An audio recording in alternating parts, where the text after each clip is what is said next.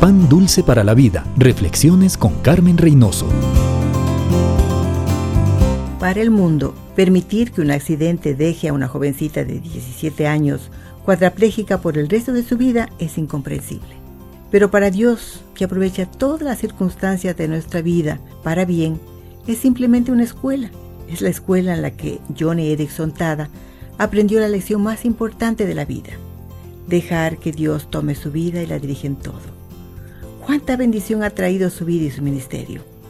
Es fácil decir que amamos a Dios. ¿Cómo no amarle si ha sido tan bondadoso con nosotros? Pero decir, estoy listo para que Dios haga lo que tenga que hacer en mi vida, para que yo llegue a ser lo que Él quiere que sea, eso es otra cosa. Sin embargo, esto es precisamente lo que debemos hacer para tener una vida útil, feliz y próspera, para nosotros y para el reino de Dios. ¿Está usted listo?